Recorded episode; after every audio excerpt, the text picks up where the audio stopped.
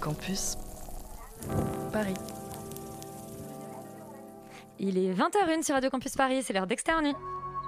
Down to business. I got my wild cherry diet Pepsi, and uh, I got my blackjack gum here, and I got that feeling. Mm, yeah, that familiar feeling that something rank is going down out there. Oui, non, non, vous ne vous trompez pas, il s'agit bien d'une apostrophe. Hein. Voilà, je m'adresse à vous, chers spectateurs. Don't ever feed him after midnight. She's alive! Alive! ready to party. I'm sorry, Dave. I'm afraid I can't do that. I'm a man. Well, nobody's perfect. Qu'est-ce que c'est C'est pas quoi faire. Les acteurs sont à l'aise dans leur personnage, l'équipe est bien soudée, les problèmes personnels ne comptent plus, le cinéma règne. Vers l'infini Après trois longues semaines d'absence, me voilà de retour dans le bocal d'extérieur nuit.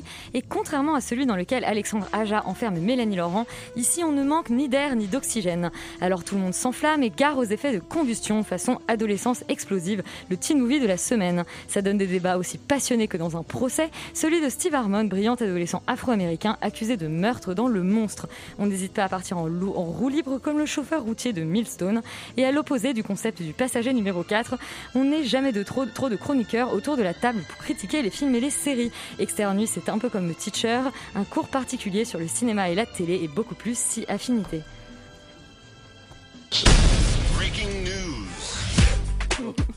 Écoute, je francise, je, je change les titres, c'est, ça commence très très bien. Euh, et ça commence tellement bien, Yuri, que ça commence par une annulation. Oui, bah parce qu'on aime bien annuler des trucs. Euh, NBC a, dé- a annoncé qu'il n'allait pas euh, diffuser la cérémonie 2022 des Golden Globes. Donc ça n'intéresse pas grand monde dans le vrai monde. Mais bon, dans le microcosme que nous représentons, c'est une petite information. Alors en fait, c'est une histoire totalement insensée, un peu invraisemblable, où la Hollywood Foreign Press Association qui organise chaque année les Golden Globes est un peu sous le feu des critiques parce que euh, ils n'ont, aux surprises, euh, pas du tout de journalistes euh, noirs dans leur rang. Et du coup, ça, forcément, ça, porte à, débat aux États-Unis. Et du coup, plein de gens de Hollywood ont décidé de rendre leurs Golden Globes. Enfin bref, tout ça prend un peu des, proportions un peu immenses, de manière un peu inattendue. Surtout que les, les Oscars avaient plus ou moins le même problème, personne ne les, personne ne les a déprogrammés. Donc, à mon avis, moi, je soupçonne des luttes de pouvoir intestine euh, hollywoodienne d'être plus ou moins à la manœuvre pour, euh, pour, pour ces histoires parce que cette association, la Hol- Hollywood Foreign Press Association, est assez obscure, assez étrange. On ne sait pas trop comment elle fonctionne, ni qui la finance, ni en fait, voilà, il y a beaucoup d'histoires d'argent aussi dans, dans le jeu. Mais donc voilà, c'est un peu une petite nouvelle assez amusante et à voir comment le feuilleton va, va se dérouler, sachant que cette année, la- les audiences étaient absolument euh, catastrophiques. Mais en même temps, personne n'est au cinéma cette année, donc pourquoi regarder une cérémonie de remise de prix pour des films euh, si on n'a pas vu les films que personne n'a vu. Oui, par contre, il y a une très bonne nouvelle, et en parlant de festival, c'est quand même qu'on a eu nos accréditations euh, pour Cannes, les premières Eh du oui, moins. absolument. Donc, Extérieur Nuit sera bien à Cannes cette année. On va parler de, de collections qui ont été mises en, en ligne par Netflix. Yuri, tu as regardé la collection Tati. Rita, tu as regardé la collection euh, Ber- Bergman. Euh, Yuri, il y a trois films de Tati qui sont en ligne. Oui, alors euh, Jacques Tati, qui est ce cinéaste français des années 50-60 jusque, dans la- jusque dans les années 70, euh, réalisateur de comédie principalement. Et il y a trois de ses films principaux qui sont Les vacances de Monsieur Hulot, Mon oncle et Playtime, qui sont en fait les trois films qui reprennent le personnage de Monsieur Hulot. Et euh, c'est vraiment très très bien que ça apparaisse sur Netflix parce que ce sont, enfin, c'est vraiment très bien que ce soit vu par le plus de monde possible parce que c'est un peu un ovni. Tati, c'est pas quelqu'un, c'est un mec qui faisait des films un peu en même temps que les nouvelles vagues, qui a commencé avant, qui a continué pendant et après, et qui avait toujours une approche de la comédie euh, extrêmement intéressante avec des, avec beaucoup de jeux sur le visuel, du burlesque. Enfin, il utilisait vraiment énormément de, des moyens cinématographiques euh, à sa disposition pour créer de la comédie, et c'était pas euh, des comédies classiques basées que sur du dialogue, de la situation, enfin, euh, Ciel mon mari et, et enfin ce genre de, de, de, de, dramaturgie qu'on connaît un peu dans le boulevard français. Voilà, c'est un peu la, la catégorie de comédie Ciel mon mari. Non, voilà, et en fait, c'est un, c'est ce personnage de Monsieur Hulot, un peu loufoque, un peu toujours en décalage avec la société moderne et contemporaine, et qui va vraiment filmer, je pense, le premier, la laideur de, l'urbanisme moderne, avec euh, cette, euh, cette, euh, cette façon de toujours mettre ça en perspective, avec, une, avec un cynisme, avec toujours une espèce d'opposition entre, entre les différentes architectures, et, avec vraiment un œil visuel et surtout une, oreille aussi, parce que le travail du son, été hyper intéressant. Et, en fait, je- j'en parle un peu comme un intello pédant, mais c'est surtout très très drôle en fait, les films de Monsieur Hulot, enfin la trilogie. Et surtout, en fait, si vous, si vous ne connaissez pas, enfin, allez-y, regardez vraiment, en fait, dans cet ordre-là, dans l'ordre chronologique, Les Vacances de Monsieur Hulot, Mon Oncle qui est un chef-d'œuvre absolu, et Playtime qui est un film absolument démentiel où il a construit Mm. une fausse ville en décor, enfin, qui lui a coûté d'ailleurs toute sa carrière parce que en fait, le film a été un, un- un plantage à sa sortie, mais qui aujourd'hui, en fait, est un, enfin, pour moi, est un, chef-d'œuvre aussi. Donc vraiment, euh, foncez voir les films de Tati, les trois actions sur Netflix. Les autres aussi, si vous voulez, ils sont un peu plus confidentiels, voire un peu plus compliqués sur la fin de sa carrière, mais c'est un cinéaste euh, et un acteur aussi, enfin vraiment euh, pour moi essentiel à voir. Et Rita, alors toi, t'as nettement moins rigolé. Euh, Mhm. Tu t'es dirigée vers le cinéma de Bergman et tu as découvert, je crois, pour la première fois Sonate d'automne. Ouais, parce que néophyte de Bergman que je suis, je n'ai vu que Persona, qui m'avait beaucoup perturbé, que j'ai en plus vu pendant le confinement, je ne recommande pas l'expérience. J'étais donc ravie d'apprendre qu'il y avait d'autres films de Bergman, et surtout sur Netflix, donc euh, pareil que Yuri euh, a accédé à ce genre de cinéma euh, de manière plus facile, disons.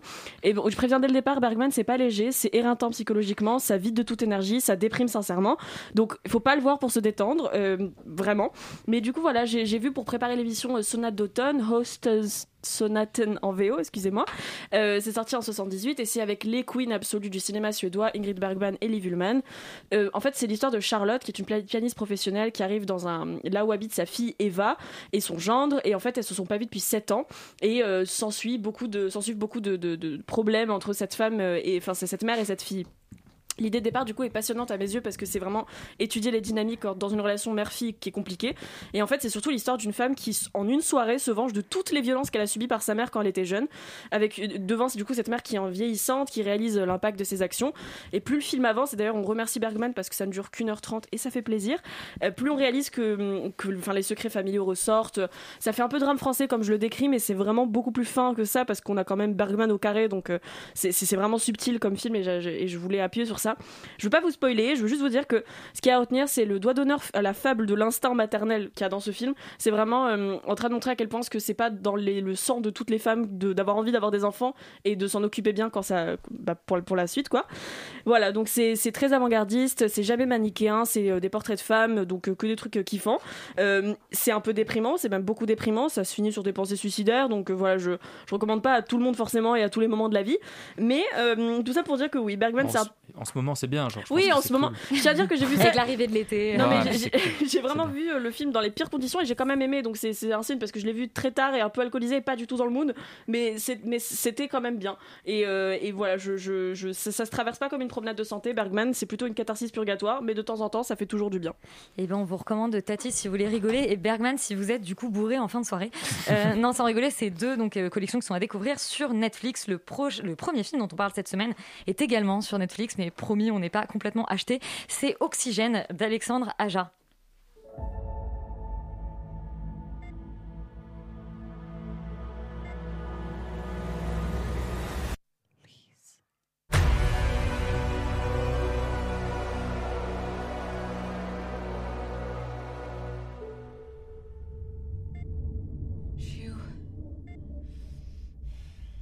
Je me souviens de rien?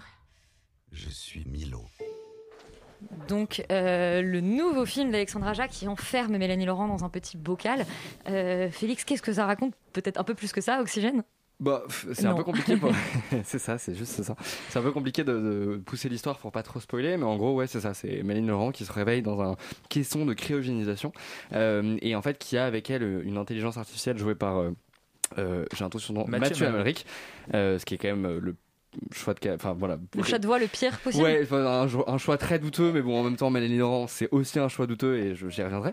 Euh, bref, elle se réveille, elle sait pas qui elle est, elle sait pas pourquoi elle est là et elle essaye de dialoguer avec cette intelligence artificielle pour essayer de, d'en savoir plus. Et nous, spectateurs, on est là avec elle, euh, à 5 cm de son visage, dans ce caisson, et on essaye de survivre au film. Euh, non, mais en, en fait, je, pour, pour moi, c'est le même principe que, de- que le- un film qui était sorti en 2013, je crois, qui s'appelle Buried, Ouais, avec avec Ryan Reynolds. Et en fait, les, les deux films sont euh, assez euh, complémentaires, je trouve, parce que Là où Oxygène réussit, Buried échoue, et là où Buried réussit, euh, Oxygène échoue. Et notamment dans le choix de casting. En fait, euh, être enfermé euh, dans un caisson pendant une heure et demie avec Ryan Reynolds, il y a aucun problème. Par contre, avec Mélanie Laurent, c'est pas possible. Et, euh, et en fait, oui, il y a un miscast qui est énorme et qui fait tout, en fait, l'échec entre guillemets du film, euh, qui est que moi, j'ai pas d'empathie pour elle. Je trouve qu'elle joue extrêmement mal. Elle m'agace. En plus, elle est pas aidée parce que les dialogues par moments sont un peu compliqués, même si c'est pas les pires dialogues de l'histoire du C'est cinéma vraiment français. les pires dialogues. hein. C'est Non. horrible. Bah écoute, euh, tu non, les pires dialogues arrivent la semaine prochaine dans un film que tu découvriras la semaine prochaine. Euh, non non, euh, pour, pour- pour moi c'est, enfin moi je sauve quelques dialogues et je, je sauve euh, quelques. Non, elle dit quand même je suis jetable, je suis un déchet spatial. Enfin, c'est- oui, c'est non c'est mais pas voilà. possible. C'est des- de la poésie, En fait, oui. il y a des moments où elle pète des câbles et elle joue extrêmement mal et c'est pas aidé par les dialogues. Et il y a des moments où je trouve qu'elle s'en sort pas mal, enfin en tout cas que les dialogues s'en sortent pas mal. Mais c'est vrai que voilà, en règle générale, j'ai pas d'emp- d'empathie pour elle et forcément une heure et demie enfermée avec elle, moi c'est niette et du coup j'ai pas d'empathie pour, pour elle.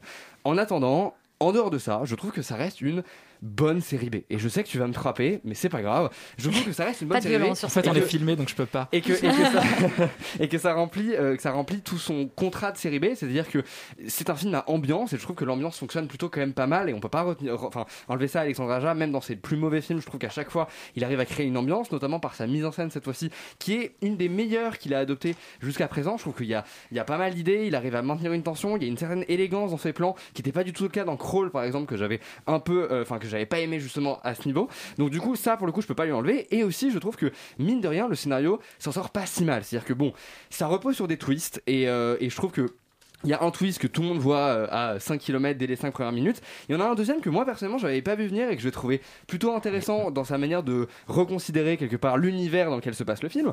Euh, mais sinon, je, je trouve qu'effectivement en fait le souci c'est que c'est des twists qui n'apportent rien à l'histoire. C'est-à-dire que c'est un film qui est construit sur ces twists-là et ces twists quand ils arrivent, en fait on n'a pas du tout de euh, d'éclairage, enfin d'éclairage nouveau, en tout cas de, de changement d'angle de vue qui fait que euh, d'un coup un personnage nous paraît, je sais pas moi, effrayant ou en tout cas ou la morale d'un coup nous paraît euh, immorale ou je ne sais quoi. Là pas du tout. En fait c'est juste un espèce de twist pour le gimmick, un peu à la sixième sens qui est un très mauvais film, ça c'est fait.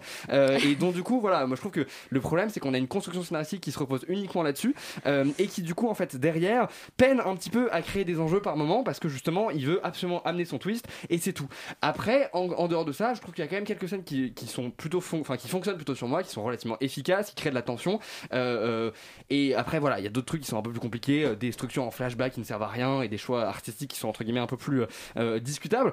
Mais dans l'ensemble, je trouve que quand même ça reste un film d'une heure et demie, enfin une heure 45 qui se regarde, qui est divertissant euh, si on fait abstraction de Mélanie Laurent évidemment. Et surtout c'est un des premiers films français que j'ai vu et c'est pas du nivellement par le bas euh, qui accepte complètement d'être un divertissement fun et, et juste ça et un peu débile. Et je trouve que c'est cool en fait d'avoir ça, que ce soit produit par des Français et qu'on ait enfin des films qui commencent. d'ailleurs, c'est franco-américain, ouais. Et ah d'accord, je savais pas, je pensais que c'était juste Maraval et, et compagnie qui Mhm. avaient produit ça. Non, c'est Euh, bref, et donc du coup, je trouve que c'est cool d'avoir des films français qui commencent à oser ça. Je trouve que c'est cool que ça soit Alexandre Aja aux commandes. Euh, pour moi, c'est pas un, un ratage complet euh, en dehors du casting qui est vraiment une catastrophe.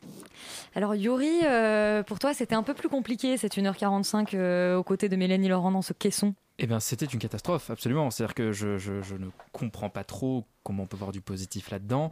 Euh, donc, quand citais. Tu n'as la- pas aimé les Milchaises et les machines, tu es Euh, devenu aigri. Oui, peut-être, peut-être. En fait, c'est le confinement, tout ça, ça casse le cerveau. Non, mais dans tous les cas, le, le fait que Mélanie Laurent dise à la fin euh, Je suis un déchet jetable, je suis un déchet spatial, ben, en fait, je me demande si c'est pas le film qui parle de lui-même, parce qu'en fait, effectivement, c'est un truc qu'on a déjà vu 14 fois. Euh, c'est un genre à part entière, en fait, le genre d'acteur enfermé dans, un, dans, dans une boîte. Euh, Il y en a plein. Buried est un exemple. Il y en a eu d'autres depuis. C'est Buried est quand même beaucoup plus divertissant que ça. C'est premièrement le film est assez laid. Je trouve que toute la DA est quand même assez ratée. Le- le mystère, enfin les deux mystères du film à savoir où elle est et qui elle est. Enfin, où elle est, on comprend ça au bout de 3 minutes, et qui elle est, on comprend ça environ au bout de 17 minutes, et il reste 1h20 de film. Euh, je trouve que les dialogues sont assez scandaleux et, et s'il n'y a pas qu'un problème de casting sur Mélanie Laurent je pense que c'est un problème de direction d'acteur en général parce que même les voix qu'elle a en face quand elle parle notamment les policiers ou machin en fait, ils jouent tous mal, quoi. C'est-à-dire que c'est tout, tout, tout- tous, tous les acteurs sont servis par de mauvais dialogues et de mauvaise direction. À partir de ce moment-là, quand effectivement l'in- l'intégralité du film repose à la fois sur des twists ultra prévisibles et sur une actrice euh, qui n'arrive pas à tenir le film ou qui est très mal dirigée, en fait, il reste plus grand chose. Alors, on peut se reposer sur la mise en scène. Alors, moi, pour le coup, je suis absolument pas d'accord avec euh, toi, Félix, sur l'élégance de la mise en scène, puisqu'en fait, il ne fait il fait rien. C'est-à-dire qu'il il alterne entre plan moyen, gros plan, très gros plan, plan moyen, gros plan, très gros plan, re-gros plan. Enfin, c'est des. Alors, oui, en fait, effectivement, il y a un dispositif dans la boîte qui le force un peu à, rester là-dedans. Mais je trouve ça quand même d'une pauvreté assez, assez, assez triste. Et je n'ai. euh, j'ai pas été euh, diverti, moi, du tout, une seconde, parce que justement, le scénario m'est apparu tellement évident depuis le, de- de- depuis, la, fin, depuis le tout début du film et que je n'avais absolument aucune empathie ni pour le personnage, en fait, ni pour la, ni pour la comédienne, avec cette, euh, effectivement ce pétage de câble final où elle hurle et euh, où on lui fait dire des, conneries. Enfin, c'est vraiment bête en plus, enfin, ça n'a pas de sens. Donc voilà, je, je, je, je- trouve vraiment que c'est une. euh, J'allais dire un crash interstellaire, mais je, je, ça spoilerait un peu le film. Donc je, je vais juste dire que c'est une, c'est une petite catastrophe. Après, oui, je, est-ce que c'est vraiment bien du coup de pas se prendre au sérieux pour pondre ça? Je sais pas. Je pense qu'il faudrait peut-être mettre un peu la barre plus haut que ça. Mais je, personnellement, j'étais extrêmement euh, pas vraiment déçu parce que je n'attendais pas grand chose de ce film, ni d'Alexandre Aja en général, que, qui n'est pas un cinéaste que, que j'apprécie particulièrement. Mais voilà, je, je sais pas trop si ça sert à quelque chose que je continue à foutre de, de l'essence sur le, feu que je suis en train de faire avec ce film. Mais voilà, c'est, c'est- c'est- globalement pour moi, c'est quand même un gros ratage. quoi. Bon, et bah, euh, petite série B divertissante ou euh, Crash Interstellaire, euh, vous êtes euh, pas trop d'accord. Euh, bon, vous laissez euh, nos auditeurs se faire un avis sur Oxygène. Et on va passer à euh, un film tout aussi inflammable. C'est Adolescence explosive de Brian Duffield. Hey, Mara. This is the guy. This is Pick Dylan. Ew! You sent her pic? No, that would be gross. He sent me pictures of Richards. That's worse. Tell me something, just for me. First time I saw you, Jed tried wrapping his arm around you. It was a good first impression. Alors, Roman, je vois que tu euh, dodelines de la tête. Je souris, tu ne peux pas le voir avec mon masque évidemment, mais tu le vois à mes yeux. Exactement, tu souris avec les yeux, Roman. Oui, tout à en fait. écoutant le trailer d'adolescente explosive. Euh, oui, tout à fait. euh, Spontaneous en anglais, en euh, VO. Ouais. Et c'est mieux parce que genre on dirait vraiment un film avec Danny Boone. Ah oui, exactement. Il ne faut pas euh, croire le nom euh, français. Il faut aller un peu plus loin. Euh, ça raconte l'histoire d'ados en fait qui sont en dernière année de, lycée. En gros, c'est l'équivalent euh, en France, et euh, dont certains se mettent littéralement à exploser comme des bulles de savon, sauf que là, il s'agit plus de bulles de sang, du coup. Euh, et ce phénomène étrange, puisqu'il va, ça va avoir lieu de, à plusieurs reprises, euh, pousse en fait, euh, du coup, ces jeunes de ce lycée, euh, et plus précisément euh, une ado qui s'appelle Mara et euh, un autre ado qui s'appelle Dylan, à se déclarer leur flamme et du coup à vivre une histoire d'amour avec, avec urgence, puisqu'ils ont peur d'exploser à tout moment. Donc voilà. Et Mara, c'est l'héroïne de 13 Reasons Why. Exactement, on l'a vu dans un truc un peu plus dark, effectivement. Euh, là, c'est un peu plus fun, bien que ça reste euh, un peu tragique. Euh, D'ailleurs, je la préfère dans Adolescence explosive que dans Certain Reasons Why, parce que bah, je peux vous donner 13 raisons pour lesquelles je n'aime pas la série 13 Reasons Why, mais je ne vais pas le faire parce que c'est pas ça dont je parle aujourd'hui. Moi, je trouve que c'est un des teen movies et surtout une des histoires d'amour les plus réussies que j'ai et les plus drôles que j'ai vues récemment. Et surtout, c'est un très beau film sur la jeunesse, en fait, avec cette idée, cette espèce de concept qui est complètement fou quand même et absurde, euh, des, personnes qui explosent. euh, qui raconte quelque chose de beaucoup plus profond et de beaucoup plus touchant sur l'actualité et sur les jeunes d'aujourd'hui. Euh, c'est effectivement, je trouve, très compliqué en fait de pas regarder le film aussi avec le regard du Covid, etc. Parce que au moment d'avoir un écho un petit peu à ça, puisqu'il y a une espèce d'épidémie inexplicable qui pousse les gens à à ressentir une, grande urgence de vivre en fait. Euh, et ce film je trouve que c'est vraiment c'est ça c'est que c'est un hommage euh, au présent euh, aux jeunes qui doivent absolument trouver des solutions pour continuer à vivre continuer à survivre continuer à, rire comme si c'était déjà un acte de résistance. Et, là-dessus je trouve que c'est super réussi c'est super bien fait.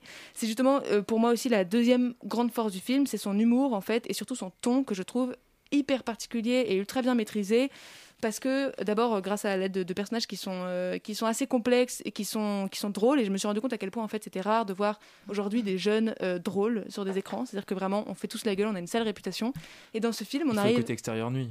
il faut écouter extérieur nuit mais on ne nous voit pas malheureusement et du coup euh, dans ce film euh, on sourit avec la voix. oui, c'est vrai. Là, regarde, je souris avec la voiture. Euh, non, mais c'est vrai que euh, je, vrai, je trouve que les personnages sont hyper attachants en quelques secondes et c'est c'est super bien fait. Au niveau du scénario, ils sont très bien caractérisés. On a tout le temps de l'empathie pour eux, etc. Et euh, c'est ça qui est génial dans le film, c'est que à la fois c'est drôle et à la fois c'est on ne peut plus tragique. Et on va rire. En, fait, on va rire et à la fois pleurer pour les mêmes événements. Et c'est ça que je trouve très beau. C'est-à-dire qu'au début, on rigole parce qu'il y a un humain qui explose euh, en littéralement, euh, donc qui fait plein de, de- de sang et qui, qui disparaît. Et à la fin du film, on va pleurer pour les mêmes raisons, en fait. Et je trouve que c'est, on voit que le film est super bien construit par ce, ce procédé-là, c'est qu'on va rire et pleurer des mêmes, euh, des mêmes choses, encore une fois. Je trouve que après, voilà, il y a, des, trois bémols, trois critiques, notamment parce que je- c'est difficile de, de faire tenir euh, un film aussi audacieux, euh, parce que c'est ce, ce pitch est un peu casse-gueule quand même. Euh, notamment, je trouve que la fin, en fait, est vraiment est un peu est cucu et fonctionne pas, donc il faut passer outre parce que ça fait très bâclé et c'est dommage. On n'a pas besoin d'explications comme ça, ça va être fait dans le film. En voix off. En voix off en plus. Donc la fin, voilà, vous pouvez vous passer de ça. En fait, on s'en fout d'ailleurs de regarder ça.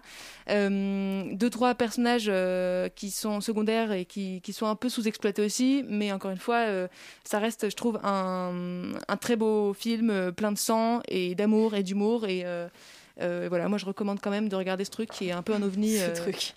Bah c'est vraiment c'est c'est un truc, c'est-à-dire que on regarde les dix premières minutes, on se dit oula, qu'est-ce que je regarde? Et c'est explosif.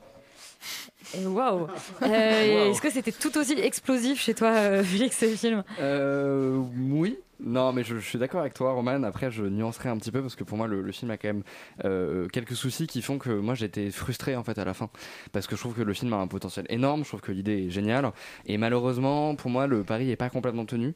Euh, après, voilà, moi, je suis euh, voilà encore une fois complètement d'accord avec ce que tu as dit, Euh, mais je trouve quand même que le film a, a un souci de construction, moi, pour le coup.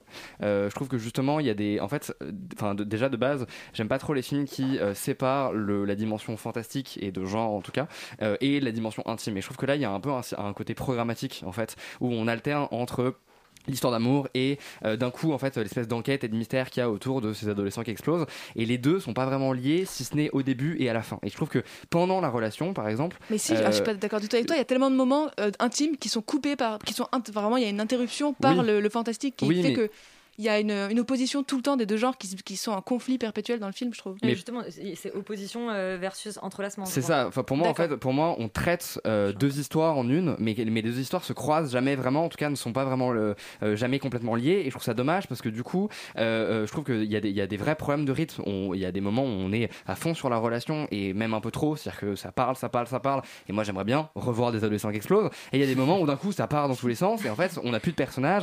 Et il y a même des personnages tu- secondaires qu'on n'a pas le temps de, de développer, etc. Alors qu'ils sont super et qui nous font rire. Et c'est tous ces trucs-là qui sont, qui- qui- enfin, que je trouve un petit peu dommage. Surtout qu'en plus, euh, en règle générale, je trouve que le concept fantastique, il est rigolo, mais il fait un peu gadget en fait finalement. Et tu peux remplacer cette explosion des adolescents par n'importe quoi qui se passe avec les adolescents. Et en fait, tu racontes un peu la même histoire. Et ça, c'est dommage parce que pour moi, c'est un concept qui est génial Euh, et qu'en plus, euh, euh, le film a une histoire d'amour qui est très touchante, des personnages qui sont super. Mention spéciale d'ailleurs au personnage de Danny, c'est ça? Ou- Dylan, ouais. Charlie Dylan, Plummer. super. Le mec a été très attentif. Dylan, que je trouve super cool parce que c'est un, un des une des rares représentations masculines euh, assez intéressantes à l'écran où c'est pas juste un geek chelou euh, et c'est pas justement une espèce de cliché viriliste, c'est genre juste bah, un mec cool quoi et c'est cool.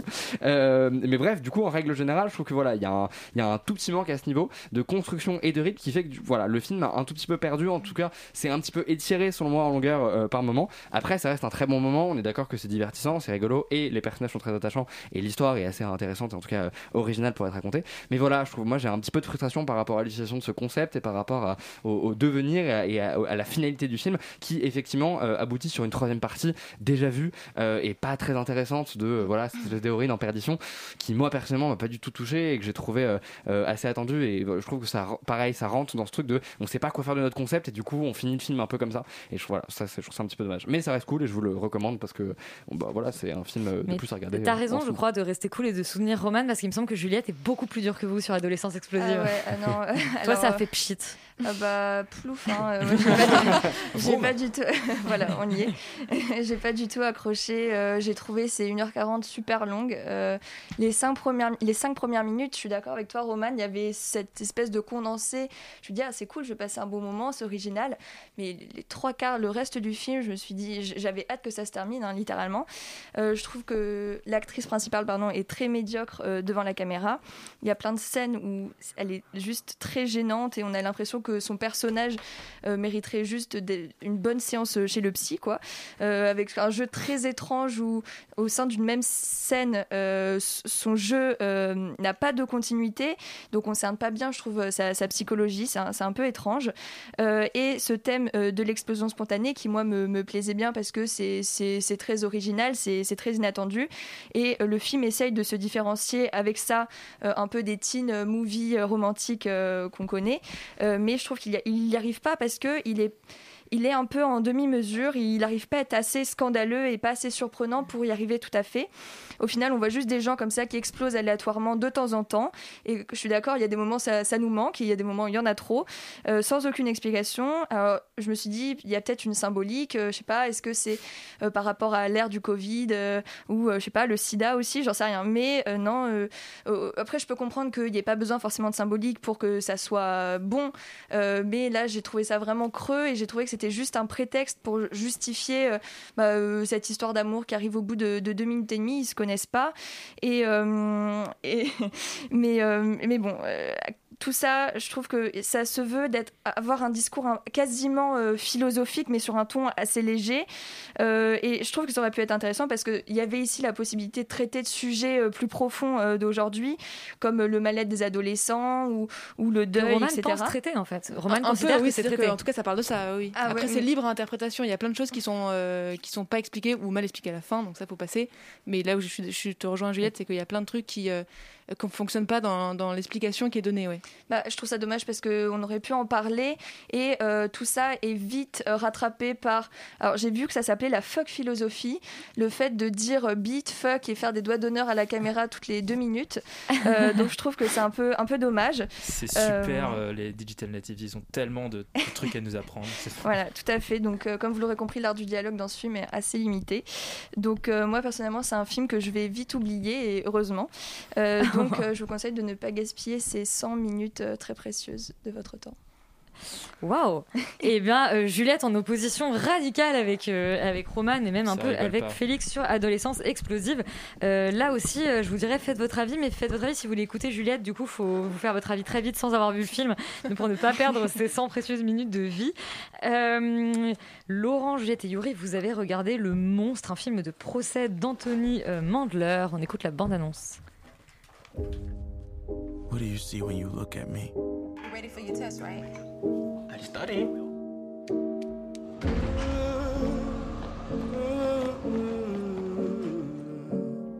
Boy. Images can tell a story. Alors on est de retour sur Netflix pour Le Monstre et je précise qu'Adolescente Explosive est disponible sur Prime Video. Euh, Laurent, Le Monstre, c'est un titre qui te va bien. C'est moi. Je sais pas, c'est ce que- oui, c'est pas mal. euh, bien. Euh, le monstre, oui, le monstre, c'est un film de procès, comme tu l'as dit. Ça raconte euh, l'histoire d'un jeune homme afro-américain qui vit à Harlem, euh, qui est plutôt d'ailleurs d'une condition sociale relativement élevée. Enfin, je veux dire, c'est pas un mec du ghetto. Qu'il a, il a des parents qui, qui, qui ont un peu de moyens et qui l'aident, mais il se retrouve plus ou moins mêlé à des histoires de, de, de, comment dire, de, d'homicide involontaire, on va dire, d'un braquage qui a mal tourné dans une épicerie pas loin de chez lui. Euh, et il est accusé de complicité de meurtre en fait et il risque 25 ans de prison alors qu'il clame son innocence. Euh, c'est un film de procès qui est un peu construit autour de ces histoires de flashback euh, de manière euh, finalement assez classique dans le genre.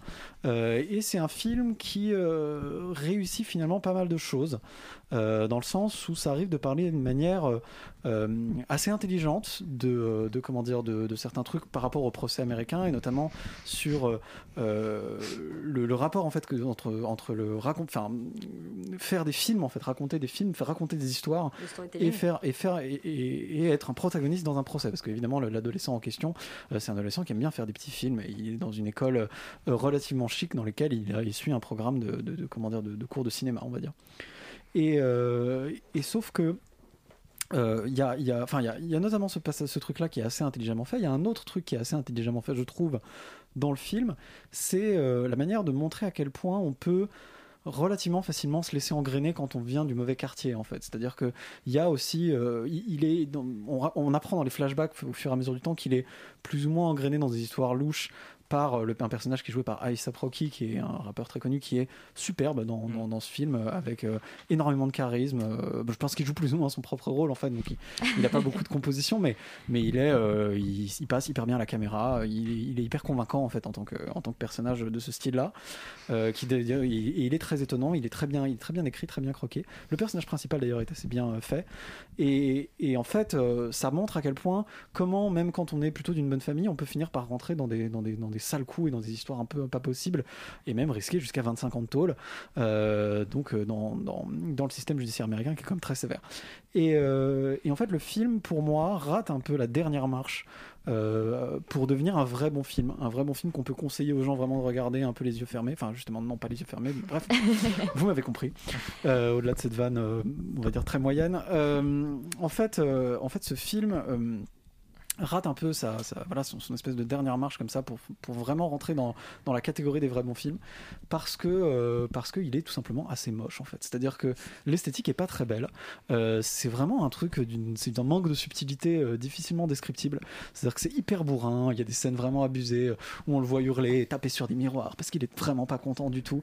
C'est à dire qu'il y a vraiment il y a vraiment un truc très très américain presque un peu bébête qui en rajoute des tonnes sur sur la manière dont les gens expriment sentiments et comment ça se passe etc euh, ce qui est vachement dommage parce que ça appuie de manière un peu, euh, un peu inutile euh, certains des propos du film qui clairement n'ont pas besoin de ça en fait, qui clairement au contraire auraient aurait mérité d'être nettement plus, nettement plus sobre pour pouvoir appuyer en fait tout ce discours qui est finalement relativement intelligent, pas forcément hyper nouveau, mais relativement intelligent mais qui en fait est un peu détruit par cette mise en scène qui est un peu bourrine.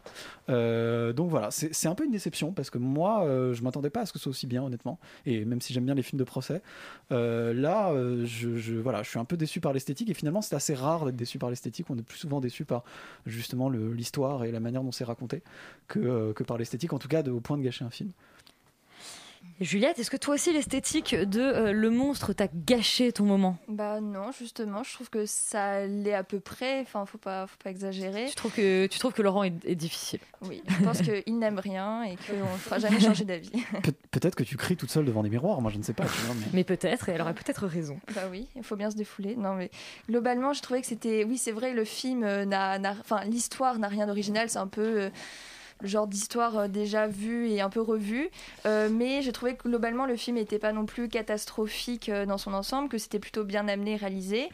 Euh, alors, c'est vrai, c'est une histoire qui, qui est sans aucun doute euh, touchante par la justice qu'elle révèle. Le fait qu'un homme soit considéré comme ça coupable jusqu'à preuve du contraire, on nous le répète plusieurs fois euh, que c'est tout à fait insupportable. Euh, Surtout pour nous Français où il y a la présomption Oui. d'innocence. Non, mais il y a- il y a la présomption d'innocence aux États-Unis Oui, aussi. mais sauf que, en fait, ouais, oui, ouais. et dans les, dans les procès, enfin bref. Et justement, mais euh, voilà, comme c'est contredit par, le, par, ces, par, euh, par des préjugés racistes, et du coup, ça, ça malmène tout ça. Euh, et ici, je trouve que le récit a bénéficié d'une écriture qui était assez juste et, et plutôt bien rythmée. Euh, donc, au départ, on nous présente les, faits dont Steve Harmon euh, serait accusé, mais on nous donne aucune image, aucune preuve. Et euh, ça permet du coup de, placer comme ça le spectateur un peu à la, place des jurys qui sont présents au tribunal. Et on doit se faire notre propre opinion sur ce jeune homme sans même savoir vraiment ce qu'il a fait, sans avoir les preuves, juste en, le voyant. Et ce sont comme ça des flashbacks qui vont jalonner le procès, qui vont nous permettre de comprendre ce qui lui est vraiment arrivé. Il faut savoir que le film est adapté du roman éponyme de Walter Dean Myers. euh, et le réalisateur va reprendre comme ça le procédé qui existait déjà dans le livre, qui est sorti en 1999. Et euh, c'est un récit qui est comme ça à la première personne avec cette voix off, cette fameuse voix off du protagoniste. Donc ça permet d'un côté euh, de s'identifier à ce qu'il ressent, ce par quoi il a pu passer, pour du coup être de son côté au procès. Mais je trouve que d'un autre côté, c'est pas très efficace parce que ce systématisme le rend un peu lourd et parfois ça ne fait qu'expliciter ce qu'on voit, ce qu'on voit à l'écran.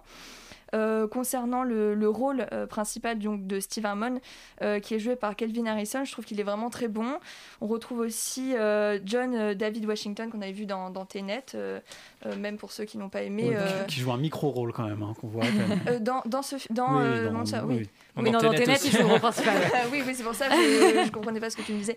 Mais euh, oui, bah ici, euh, bah il a, oui, il est, il, il fait des petites apparitions, mais il est quand même imposant. Et puis, je, enfin bon, il colle mais rôle. c'est- c'est- parce que bon, aujourd'hui on le connaît très bien et en Oui. fait il a pas, il a, il a pas un rôle très important Oui, dans le film. tout à fait. Et euh, concernant la mise en scène et la photographie, moi je les ai trouvées euh, assez. Assez soigné. On sent du coup que le réalisateur euh, vient du clip. Euh, il avait travaillé avec euh, des artistes comme The Weeknd, Rihanna ou même Beyoncé. Et pour son premier film, je trouve que c'est plutôt, plutôt pas mal. on alterne entre des passages pour le procès qui sont très sombres avec des images un peu avec du grain, etc., noir, gris, et on sent la froideur un peu de cette justice. Et en parallèle, les flashbacks qui nous font rentrer dans l'univers de Steve, qui sont beaucoup plus colorés et lumineux, ponctueux comme ça de flashs photographiques en noir et blanc qui correspondent à ce que l'étudiant euh, est en train de photographier. Euh, mais le seul problème, c'est qu'en esthétisant son récit, je trouve qu'il anesthésie un peu euh, son propos. Euh, en plus, comme t'en parlais, euh, Laurent, euh, moi je trouve que le problème dans, le, film, dans le propos, c'est que l'innocence de, Steve serait liée à ses origines, au fait qu'il vient d'une famille aisée et qu'il étudie dans un lycée chic, donc il serait forcément innocent. comme si s'il avait eu la même vie que les garçons qui fréquentent ces autres ados de Harlem, et bah là il aurait pu être considéré comme déviant. Et moi j'ai trouvé ça dérangeant cette explication. Ouais, voilà, cette explication au moment du procès. Pas vraiment ça, mais bah, au moment du procès, l'avocate, euh, au moment du procès, l'avocate fait beaucoup jouer cela et, peu d'autres choses, tu vois. Donc j'ai trouvé ça un peu un peu gênant. Mais bon, globalement, c'est un film sympathique euh, à regarder. Yuri, dans quel camp te situes-tu concernant le monstre Moi, je suis plutôt du côté de Juliette. Moi, je trouve que c'était une très bonne surprise en fait. Et par rapport à, par rapport à ce que tu disais de, sur John David Washington, en fait, c'est un film qui date de 2018. Et donc, je pense qu'il était pas du tout connu à ce moment-là. Et c'est pour ça qu'il a un tout petit rôle. Et en fait, pour reprendre ce que tu disais sur le roman, euh, le roman euh, que je n'ai pas lu, mais dont, dont j'ai lu des, des, des, dont tu parles extraits. Quand même. Voilà, parce que j'ai fait Sciences Po. euh, en fait, ça a été une. En fait, il les parties du roman sont écrites comme un scénario. Et du coup, en fait, ça, cette, cette écriture-là est reprise dans le film, effectivement et, donc voilà, il y, a cette forme littéraire en fait qui est qu'ils ont essayé de réadapter en tout cas euh, au film. Effectivement, je trouve que il y a des faiblesses, notamment parce que je pense que le, roman lui-même s'adresse à des ados, c'est un roman young adult, et du coup il y a peut-être des simplicités, un peu des, des, trucs un peu bourrins, et euh, de ce point de vue-là, ça, ça, se ressent peut-être dans le film, mais globalement c'est une excellente surprise, et euh, il y a un casting vraiment incroyable aussi, donc vraiment je, je suis plutôt je suis plutôt positif sur ce film. Et bien alors cassons tous des miroirs en hurlant et allons regarder le monstre sur Netflix On passe à Milestone, également sur Netflix, de Ivan. Euh, alors, je sais pas comment on prononce ça. Aïr, c'est un film indien. On écoute la bande-annonce.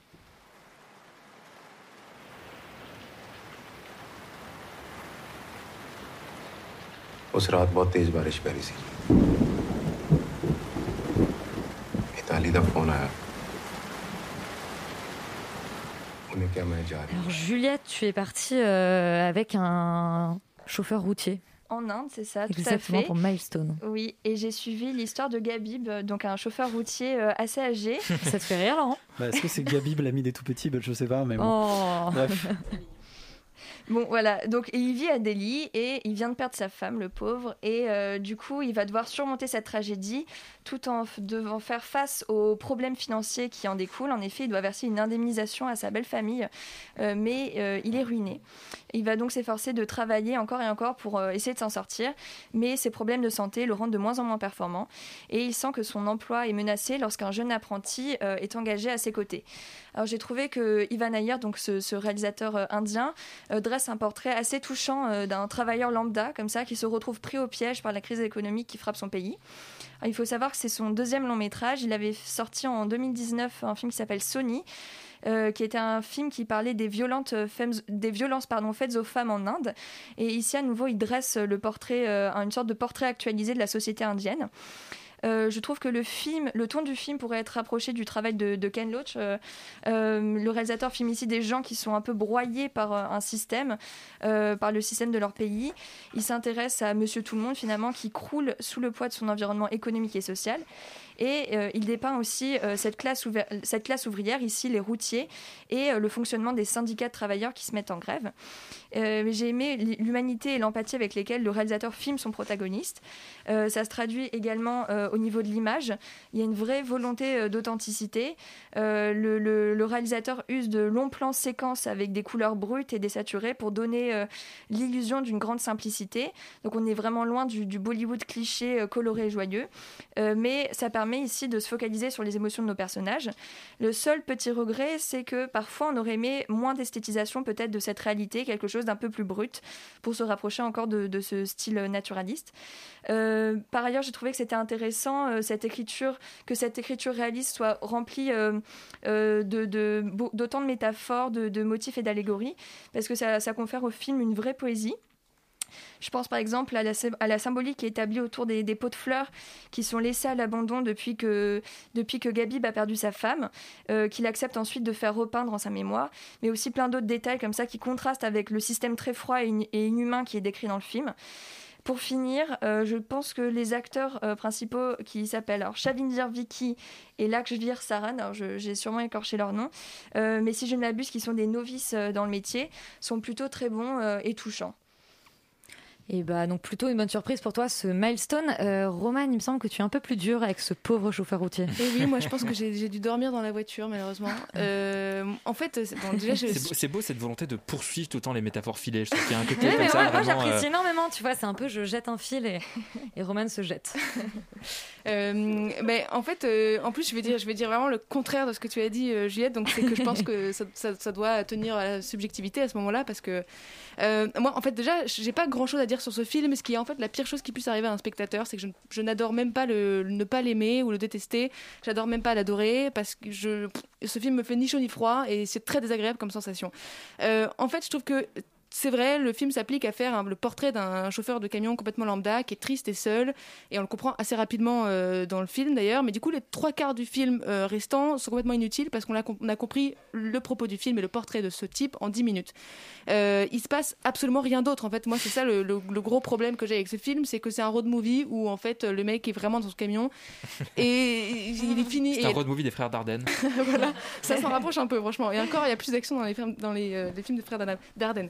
Parce que Euh, parfois ils s'arrêtent dans les films une pause, tu les McDo, on sait pas. Euh, non, mais c'est vrai que là, je trouve que ce qui est très compliqué, c'est que le personnage n'a aucune évolution, ce qui, moi, me dérange profondément, puisqu'il commence triste et seul, et il finit triste et seul, et sans même avoir eu d'autres phases euh, entre les deux, ce qui rend vraiment pour moi le, le parcours euh, compliqué. J'ai vraiment eu du mal à m'attacher à ce personnage, ça manque euh, de- d'enjeux, de, rebondissements, de, de pivots d'action. En fait, j'ai pensé pas mal, par exemple, au film de Matteo Garonne qui s'appelait euh, Dogman, parce que ça faisait le portrait de toute cette euh, économie en ruine, de la mafia, enfin bref, d'un peu de, sujets, euh, et ça faisait un portrait euh, similaire en fait que, que essaye de faire Milestone, mais avec beaucoup plus de, de structure et de, de, scénario, de personnages aussi, je trouve, parce que vraiment on a, de l'empathie, mais alors en bout de 10 secondes dans Dogman, que j'ai pas réussi à avoir pour ce personnage-là. Voilà, par exemple, j'ai été 12 fois plus émue par l'apprenti en fait du film qui apparaît pas longtemps, mais où là je me suis dit ah bah il est intéressant et pareil on n'en fait rien de, ce mec-là, donc ce qui est un peu dommage. Euh, en plus de ça, je trouve qu'il y a une espèce d'intrigue parallèle avec euh, sa femme qui est morte que je trouve complètement anecdotique en fait, donc ça rend le film encore plus mou qu'il ne l'est déjà parce que la seule intrigue potentiellement intéressante tombe à l'eau. Euh, voilà. Est-ce que je- en fait, je pense que ce qui m'a vachement gêné dans ce film, euh, au-delà d'avoir une lenteur qui est complètement illégale, euh, c'est qu'il se, il se place toujours au mauvais endroit. Et c'est là où je suis pas d'accord avec toi, Juliette. Du coup, c'est que je, suis tout le temps à une distance avec le personnage, qui fait que je ne peux pas avoir de l'empathie pour lui ou m'identifier à lui. Et notamment autour de la mise en scène, je trouve que le, film, c'est ce que tu disais sur l'esthétique en fait, mais qui moi m'a gêné dans le- le- les personnages, c'est que je trouve que la, la- la mise en scène pri- privilégie toujours des beaux plans plutôt que de servir la narration et de servir les émotions de son personnage. Donc voilà, je, je, je ne monte pas dans cette euh, Mais, voiture, enfin, moi, oui. C'est un film indien dans lequel il n'y a pas de chant et pas de danse et qui dure moins de 3 heures. Pourquoi est-ce qu'on regarderait ça en fait? Cette semaine, personne n'est d'accord sur rien, c'est très bien. Euh, eh bien, euh, Milestone, est-ce qu'on doit partir en road trip avec ce Gabib Je vous laisse en décider. Et on reste euh, voilà, avec un film qui s'appelle Le Passager, mais cette fois-ci, il n'est pas question d'une voiture, mais d'un vaisseau spatial. Le Passager numéro 4 de Joe Pena.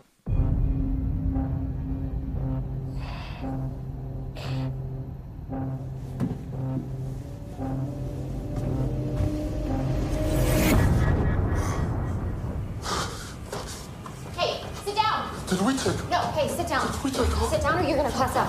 Commander! Take off. Commander! Take off. Rita, alors le passager numéro 4, euh, déjà un petit pitch court et concis? Oui, oui, oui. Eh ben alors une pilote commandante de bord, un biologiste et une médecin sont en route vers Mars pour préparer dirait une l'arrivée. mauvaise blague, un belge dans l'histoire ou pas?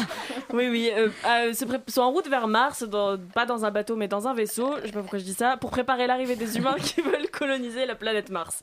Euh, le pitch de base est donc bouleversé non pas par un, mais deux éléments perturbateurs, ce qui est déjà un petit problème dans le film, mais on y reviendra. Les passagers d'abord découvrent un clandestin, le fameux passager numéro 4 qui donne son titre au film, et plus tard ils réalisent que l'oxygène dans le vaisseau ne sera pas suffisant à leur survie, comme dans tous les films dans l'espace. Donc j'avoue que dès le départ j'avais la flemme parce que je suis pas la plus grande fan des films dans l'espace, que je trouve souvent très redondant, s'il vous plaît ne me tuez pas. Et la première demi-heure entre le décollage et l'arrivée dans le vaisseau, etc., je me suis ennuyée à mourir, c'était parfois beau, mais dans l'ensemble c'était chiant parce qu'il se passe pas grand chose. J'étais content de voir Daniel Day Kim parce que je le je crochais beaucoup sur lui euh, jeune quand il était dans Hawaii Five-O, Euh, mais sinon l'ennui. Euh, petit à petit on voit le film rater un peu toutes les idées de départ giga intéressantes qu'il avait. J'adore l'idée de ne jamais voir ni même entendre les gens sur Terre parce que du coup le huis clos est vraiment complet et absolu. Le côté aliénant fonctionne super bien dans ce sens-là parce que quand les personnages discutent avec leurs supérieurs sur Terre, on entend un peu le bourdonnement de leur voix de loin, comme quand quelqu'un est au téléphone devant nous, quoi. Mais on, on les voit pas, on les entend pas, on sait pas ce qu'ils disent, on, doit deviner ce qu'ils disent en fait. Et je trouve ça intéressant parce que ça laisse à penser que le film va développer ce côté euh, profit au max de ce genre d'organisation, qui peuvent parfois même mettre en danger leurs passagers, notamment en outrepassant les règles de sécurité. Et c'est ce qui se passe ici parce qu'ils ont plus d'oxygène, parce que le vaisseau a été mal construit globalement. Euh, ce qui en soi est un problème. hein. Dans un vaisseau comme ça, vous envoyez des gens sur Mars vous faites attention à comment vous construisez votre vaisseau, excusez-moi. Enfin, c'est un giga Deus Ex Machina que de dire merde, la seule machine qu'on avait pour l'oxygène ne marche plus. Et donc voilà, en fait, le film devient vite un mélodrame sans aucune euh, critique de ces dynamiques justement de, pouvoir, pour se concentrer sur le personnage d'Anna Kendrick, qui, oui, Yuri est très belle, mais en fait est juste une femme en quête de sens, avec un côté un peu mégalo, c'est-à-dire qu'elle veut sauver l'existence des gens, et c'est poussé à son paroxysme dans cette fameuse réplique de fin toute nazouille que je vais pas spoiler si vous avez euh, l'envie de voir ce, ce film, mais juste cette réplique mérite la mort, voilà.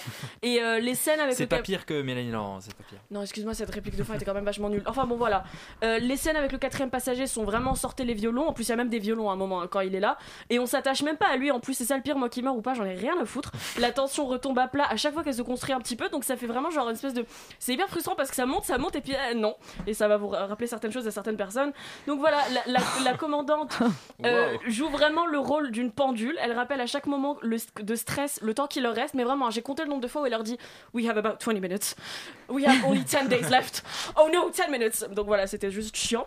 Bref, c'est un film plein de potentiel avec plein de choses qui auraient pu être développées, mais finalement, c'est très moyen, voire mauvais à mes yeux. Yuri, décidément, il y a beaucoup de gens qui ont des problèmes d'oxygène cette semaine. Le passager Ouais. numéro 4 par rapport à Oxygène. C'est quand même mieux. euh, c'est quand même mieux. C'est quand même pas très bien non plus. Euh, je, oui. Alors, euh, le, le scénario est ultra programmatique, c'est-à-dire qu'effectivement, il y a un scientifique, euh, un docteur et un machin sont dans un vaisseau spatial. Alors évidemment, euh, euh, ils vont tous avoir leur leur petite spécialité qui vont être bien utiles à un moment du film, et donc on fait tout ça être un petit peu chiant. Donc on, on s'attache pas vraiment aux personnages ni à leur personnalité. Tout nous est expliqué vraiment. Oh voilà, regarde le truc de radiation qui va être très très utile dans 45 minutes. Enfin bref, tout ça est un petit peu écrit avec une grosse truelle. Non, moi j'aimerais m'a- m'arrêter sur le sur le sur le en fait sur l'aspect purement de production du film que je trouve assez beau. Je trouve que le vaisseau est assez réussi, je trouve que les scènes dans l'espace sont assez chouettes, je trouve que la scène d'ouverture de démarrage dans l'espace est assez cool, je trouve que la musique est assez réussie et je trouve que globalement et c'est un film en fait qui est à moitié produit par, euh, par l'Allemagne et qui a été tourné à à, à- à Cologne et à Munich avec une équipe technique intégralement européenne. Et je, je, trouve que en fait ce film prouve que si on met un petit peu d'argent, parce que le film n'a pas coûté très cher, entre 10 et 15 millions, et euh, un bon casting un peu international, et ben en fait on peut faire des films qui ont la classe et qui euh, globalement, malgré un scénario pour le coup assez bancal, et ben franchement ils envoient quand même un peu du rêve et que euh, on pourrait en faire beaucoup plus en fait. Et je trouve que c'est un peu dommage effectivement, enfin, on parlait d'Oxygène tout à l'heure et Félix louait Alexandre Aja pour son audace de, de- de faire du cinéma de divertissement français. Euh, je trouve que là aussi, le passager numéro 4, en fait, euh, prouve qu'on pourrait éventuellement, euh, si on. Si on si il y avait. Voilà, s'il n'y avait pas que les Américains, surtout qui mettaient de l'argent dans ce genre de film, produire, produire des films comme ça, tout à fait intéressants, avec un scénario plus construit, et, mais avec en fait des effets spéciaux qui sont assez, ré- assez réussis, assez bluffants, et des, euh, et des, et des performances tout à fait tout à fait honorable. Après, effectivement, moi, le problème que j'ai eu du film, c'est aussi son point de départ, c'est qu'en fait, tout le problème réside euh, dans le fait qu'il y a une fausse gravité dans ce, dans, ce, dans ce vaisseau, et je me dis pourquoi, en fait, ils ont besoin de cette fausse gravité, c'est complètement con. ils pourraient très bien s'en passer, et dans ce cas-là, ils n'auraient pas tous ces problèmes. Mais bon, voilà, il faut bien un film, euh, donc euh, voilà. Laurent, toi, tu es toujours le passager numéro 4, tu es toujours celui en trop qui prend l'oxygène des autres. J'ai- J'ai vu ce film, ouais. Ouais, j'ai ouais, j'ai vu ce film. Euh, je me rappelle pas trop. Non, je rigole. En fait, je me rappelle quand même un peu. C'est parce que tu es vieux, Laurent, c'est pas pareil. parce que je suis vieux, c'est le Alzheimer qui me guette. Non, le, le film est mauvais. En fait, on va le dire. Il y a trop de problèmes, quoi. Il y a trop de trucs qui fonctionnent pas. Les personnages, euh, des incohérences scénaristiques, euh, les comment dire, euh, certains. Le vaisseau est pas mal. Non, mais c'est-à-dire qu'en fait, la production design est quand même pas mal pour un truc qui est clairement une espèce de film dans l'espace fauché, c'est-à-dire ce qui est, ce qui est assez étonnant. Et, euh, et, et en fait, voilà, le- le- je vais être globalement d'accord avec Rita, il y a à peu près rien qui fonctionne. Euh, le seul truc qui marche un tout petit peu, c'est peut-être le dernier quart du film où il y a une scène avec un peu de suspense qui fonctionne un peu. Quand ils sortent du vaisseau. Quand ils sortent du Ça, vaisseau. c'est vraiment bien À partir du moment où ils commencent à sortir du vaisseau, c'est plutôt bien fait. Euh, alors que, encore une fois, voilà, pas forcément beaucoup de moyens, ce qui se voit un peu, mais c'est élégamment fait. Euh, Il y a un vrai suspense qui s'installe. Euh, la fin est catastrophique, mais à la rigueur, euh, toute cette ce passage-là, qui est relativement long, mais enfin, c'est- c'est- voilà, euh, ne sauvera pas le film, mais en tout cas est vraiment réussi et vraiment sympathique. Euh, le reste, bah voilà, je- encore une fois, ça va pas. Personnage, euh, problème de motivation. Il y a des espèces de mystères en fait dans le, dans, le- dans le vaisseau parce que faut avouer que le passager numéro 4 il est enfermé à l'intérieur de la coque où il est. Personne n'a même remarqué qu'il était là. Déjà, puis surtout, surtout, surtout manifestement, en fait, il est rentré euh, depuis l'intérieur. Il y a quelqu'un qui a vissé le plafond sur lui. Pourquoi? Euh, quelle, est, quelle est la personne qui a voulu qu'il soit à l'intérieur? Enfin, je veux dire, il y a un mystère qui est complètement créé et on s'en tape. Il y a, il y a des, les, rebondissements sont tout pétés. Enfin, vraiment, il y a des énormes problèmes d'écriture qui sont totalement illégaux. Et, euh, et c'est dommage parce que dans le fond, ça aurait pu être un film correct s'il y avait des gens qui savaient écrire qui l'avaient fait. Mais malheureusement, ce n'est pas le cas. Donc, je peux pas le recommander aux gens. Parce qu'ils vont s'ennuyer.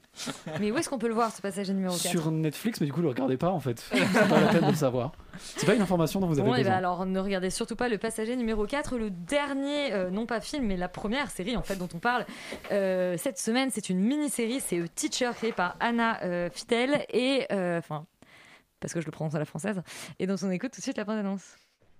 Oh my god, stop. Come on. I never get to see you like this. Like what? Yourself.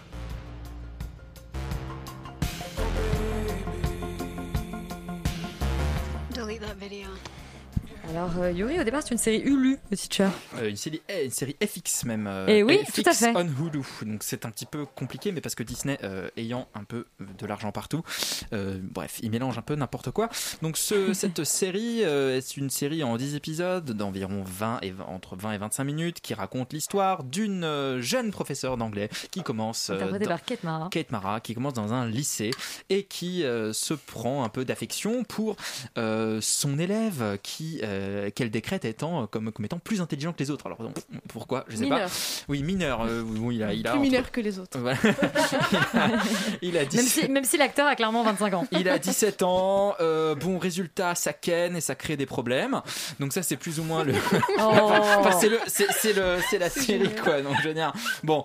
Et globalement c'est pas vraiment autre chose que ça. Donc c'est ça qui est un peu dommage, c'est qu'il y a quand même un, un postulat de base qui est pas inintéressant, qui a été quand même traité dans, dans plein d'autres, dans plein d'autres films, dans plein d'autres séries. Le problème c'est que là c'est un peu traité sous l'angle du teen movie slash un peu léger, alors que ce qui se passe c'est quand même un peu glauque. Et donc en fait les dialogues sont quand même un peu insipides avec des oh my god, oh you know, ah, ah, enfin des espèces de, petits parasites de langage, genre on part naturel. Et euh, moi ça m'emmerde profondément dans le sens où il y a quand même pas trop trop de, de dramaturgie des personnages en fait. C'est-à-dire que effectivement la seule raison pour laquelle elle va s'attacher à ce gamin au début c'est ouais t'as l'air plus malin que les autres. Pourquoi tu vois le mec a pas l'air beaucoup plus intelligent, il a même enfin, c'est un peu con. Enfin bon, euh, et c'est à dire le- le- à chaque fois moi ça me fascine en fait dans les séries américaines de voir euh, des scènes de cours, des, des cours d'anglais. Elle a dit voilà moi guys, je vais vous présenter un poème que j'aime bien. Voilà. Bref c'est vraiment trop bien les États-Unis. Et euh, donc globalement il y a, il y a quand même euh, pas mal de problèmes dans cette série que moi j'ai pas du tout regardé avec plaisir. Après ça se regarde quand même assez vite. J'ai quand même tout regardé en deux jours parce que c'est des épisodes de 20 minutes donc ça se, ça se binge. Mais bon, euh, globalement c'est très très oubliable et dispensable.